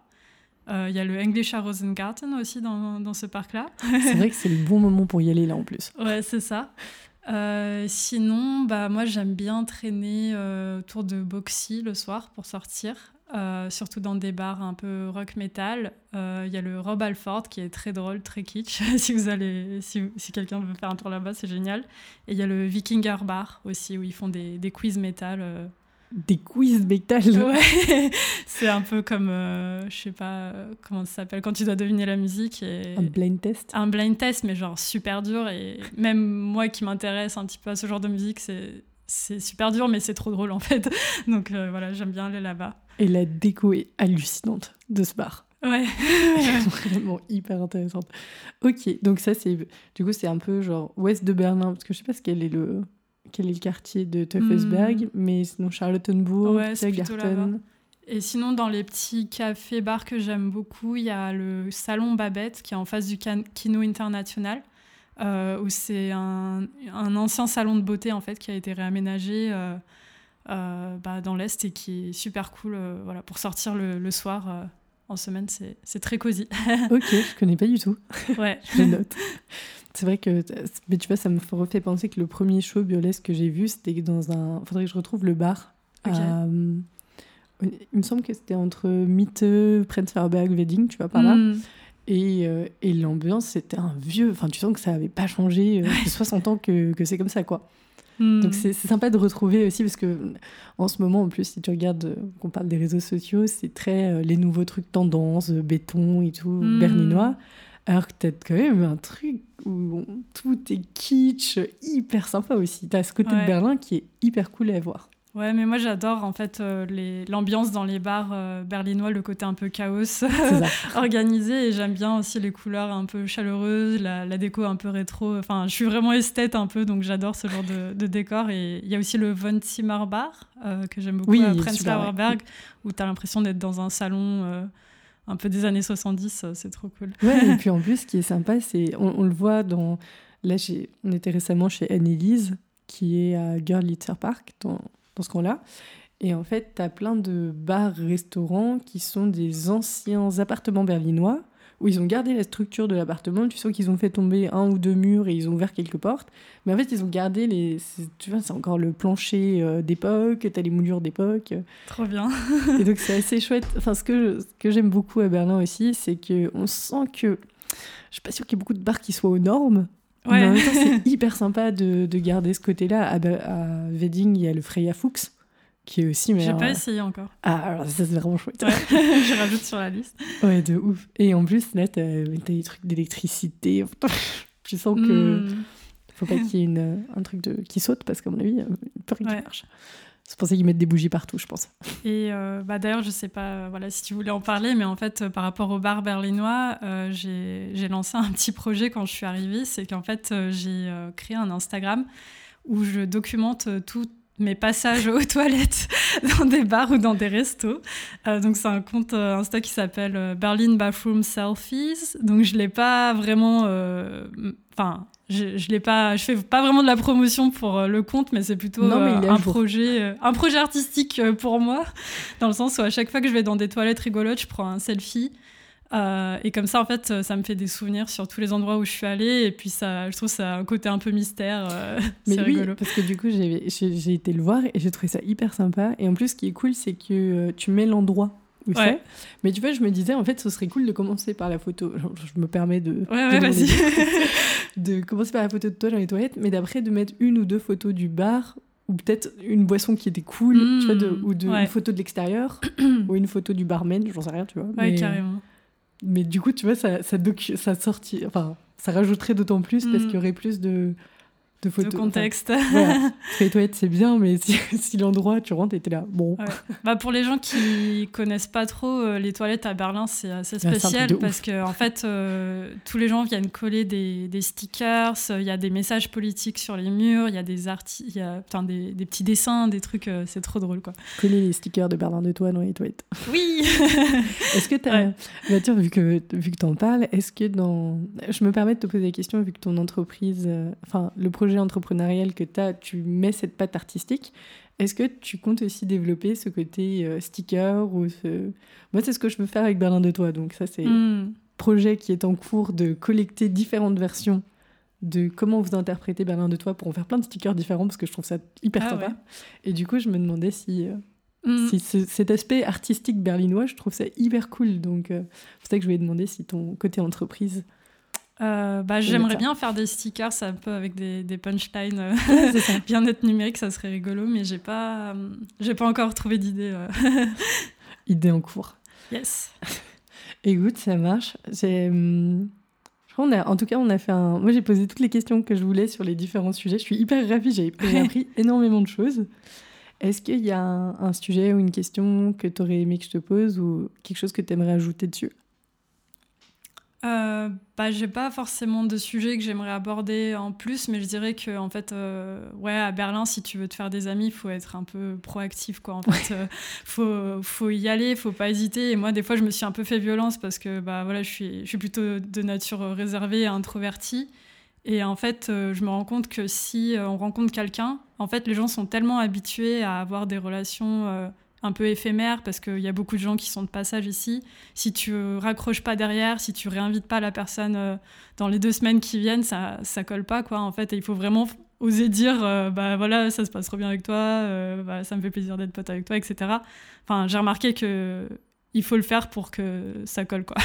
ouais c'est un super point parce qu'en plus généralement quand tu as passé ces deux, trois, quatre premières rencontres, même si tu te vois pas pendant quatre ou cinq mois, en fait il y a quand même un lien fort qui s'est créé je hmm. trouve, moi, de mon, de mon expérience. Donc, en effet, il faut que tu mettes ce... Il y a cet effort de démarrage. Mais une fois que tu as un peu validé, tu as, as, fait deux, trois soirées où il y a eu... Euh, hmm. Enfin, je. Je, sais pas comment dire, tu as eu les, les, confidences, où tu vois, tu es déjà rentré un peu dans l'intime, mais après, ça reste assez, assez bien, même si euh, tout le monde est toujours occupé à Berlin. Enfin, tout le monde a toujours des trucs à faire, donc c'est vrai que c'est assez. C'est pas aussi simple que ça de se mettre en. Puis c'est grand, en fait. Par rapport à n'importe quelle autre ville, tes potes généralement habitent entre 45 minutes, euh, une heure et demie de chez toi. Et du coup, c'est pas aussi spontané qu'on aurait envie que ce soit, je trouve. Hmm. Ouais, après moi ça va, j'habite au centre, donc j'ai pas ce problème-là. Tu as cette chance. Euh, mais en fait, ouais, il faut trouver des idées originales aussi pour se faire des amis. Enfin, moi je sais qu'au début, bah, j'ai fait pas mal de tandem avec euh, des Allemandes qui, elles, euh, bah, me parlaient en français, et moi je leur parlais en allemand, et c'est comme ça qu'on est devenus amis. J'ai utilisé le groupe aussi Swap Your Skills. Oui, Sabrina. ouais, avec Sabrina. épisode numéro 3, on te fait En gros, tu échanges des services, et par exemple, il y a une fille qui m'avait cousu quelque chose, et moi en échange, je lui avais aidé à, trier sa garde-robe, euh, justement un peu en mode Marie Kondo. donc c'était rigolo. Euh, c'est trop marrant. Euh, ouais, utiliser l'appli Meetup aussi, qui est pas mal. donc c'est une appli pour faire des rencontres. Et sinon, moi, par exemple, au début, je me rappelle, c'était assez drôle. J'avais, j'étais allée sur un groupe pour les amateurs de rock and metal à Berlin et on avait fait un meeting euh, gothique à Potsdam. donc c'était très drôle parce que c'était deux univers assez décalés. Donc c'était marrant et c'est comme ça qu'on a pu rencontrer des Allemands aussi avec euh, mon copain. Super fun. Est-ce que. Attends, parce que vu que tu parles du rock metal, Rammstein, c'est rock metal ou pas? Euh, Ouais, ouais, c'est du métal industriel. T'es calé du coup sur. Euh, bah, en fait, mes parents étaient des gros fans de Rammstein et j'ai limite écouté dans mon berceau. Donc, euh, disons que. Mais, je me mais maintenant, on, sait la vraie, on sait la vraie raison pourquoi Marguerite est en Allemagne. C'est à cause de Rammstein à la base. ouais, c'est ça. Tu les as vus en concert? Euh, Quatre fois. Il paraît que c'est hallucinant les concerts de Rammstein. Ouais, en fait, même si on n'aime pas forcément le groupe, euh, je pense que c'est un spectacle assez unique. Euh, donc, euh, et puis, il y a une ambiance assez sympa parce que c'est ce qu'on appelle du dance metal aussi, dans le sens où c'est le genre de métal où tu as un peu envie de danser et que même si t'es pas fan de ce genre de musique, tu te laisses assez facilement entraîner. J'ai vu aussi que tu avais, avais été au Hellfest. Ouais, c'est ça. Donc, qui est aussi un festival rock metal du coup? Euh, C'est un, ouais, un festival euh, métal et pour les musiques alternatives euh, en France qui est très populaire en Europe, ouais. Et tu vois, c'est drôle parce que moi, c'est pas du tout le genre de musique que j'écoute. Mais par contre, je suis parce que une, comment dire, influenceuse beauté, je pense que Colline, que moi j'aime beaucoup dans son style, dans ce qu'elle présente et tout. Je connais pas. Colline Non, ça ne dit rien. Bon, je t'enverrai. et en tout cas, elle, il va et elle en parle. Et euh, j'adore parce que tu apprends un peu plus sur ces, ces milieux de personnes que tu connais pas, quoi. Et je trouve ça mm. hyper intéressant. Ok. Mais du coup, le... et alors, tu vois des, des, ressemblances entre le rock metal en France et en Allemagne? C'est très différent euh, Je connais pas énormément encore euh, le métal euh, en Allemagne. Enfin, en fait, j'ai l'impression que la scène punk rock est un peu plus développée ici, par exemple avec euh, The Ärzte ou Nina Hagen, des, des, groupes un peu comme ça. Et en France aussi, il a une musique que j'aime beaucoup qui s'appelle la, mouvance Cold Wave. Donc, c'était un genre de musique qui est très, populaire dans les années 80 pendant la guerre froide, d'où le mot Cold Wave, et qui reprenait un peu des sons euh, industriel, et ça a été, euh, bah, en fait, c'est un peu Kraftwerk, les précurseurs de ça, qui est un groupe de musique électronique allemande. Et euh, voilà, il y a des groupes qui, qui, ont continué sur, sur cette zone-là. Donc voilà. Ah, attends, électronique du coup et metal rock, ça. il y a des liens entre les deux? Alors au début, il y a eu la Cold Wave et le, le métal euh, industriel, c'est un peu dans la continuité de ce côté un peu euh, musique euh, un peu industrielle qui utilise beaucoup de percussions avec des thématiques autour de l'homme-machine, des choses comme ça. Donc ça, c'est un truc très allemand en fait que j'ai découvert bah, avant de venir ici aussi. Ouais. Ok. Alors écoute, ce n'est pas la question que je m'attendais à te poser. Mais, Excuse-moi. non, non, non, pas du tout.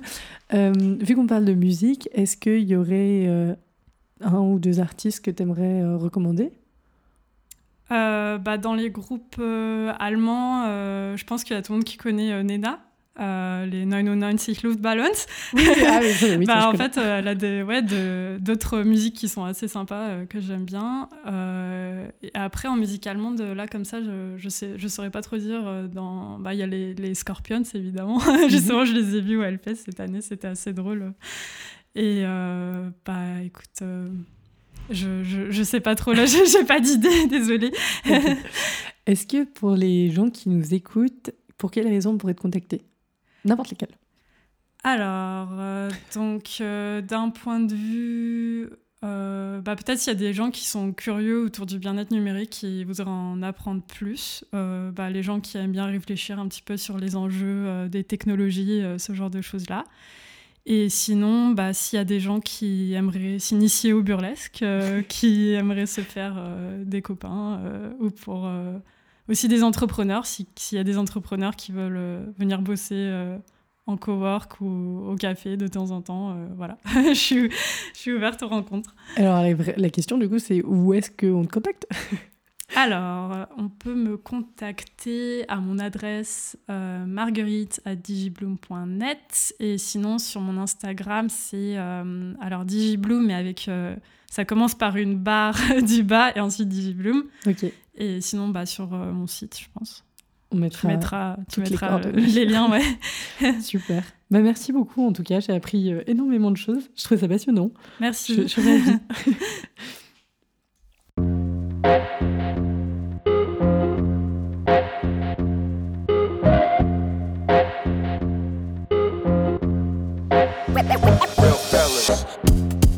Bravo, vous avez écouté cet épisode jusqu'au bout. J'espère que ça vous a plu. Merci pour votre temps et votre curiosité. Vous retrouverez tous les détails liés à l'enregistrement sur le site internet du podcast berlindetoi.com. Souscrivez à la newsletter pour recevoir de temps en temps des actualités du podcast et d'autres réjouissances. Abonnez-vous au compte Instagram du podcast Berlin de Toi et je me tiens à votre disposition si vous souhaitez participer au podcast ou vous faire accompagner. Excellente continuation, à très bientôt.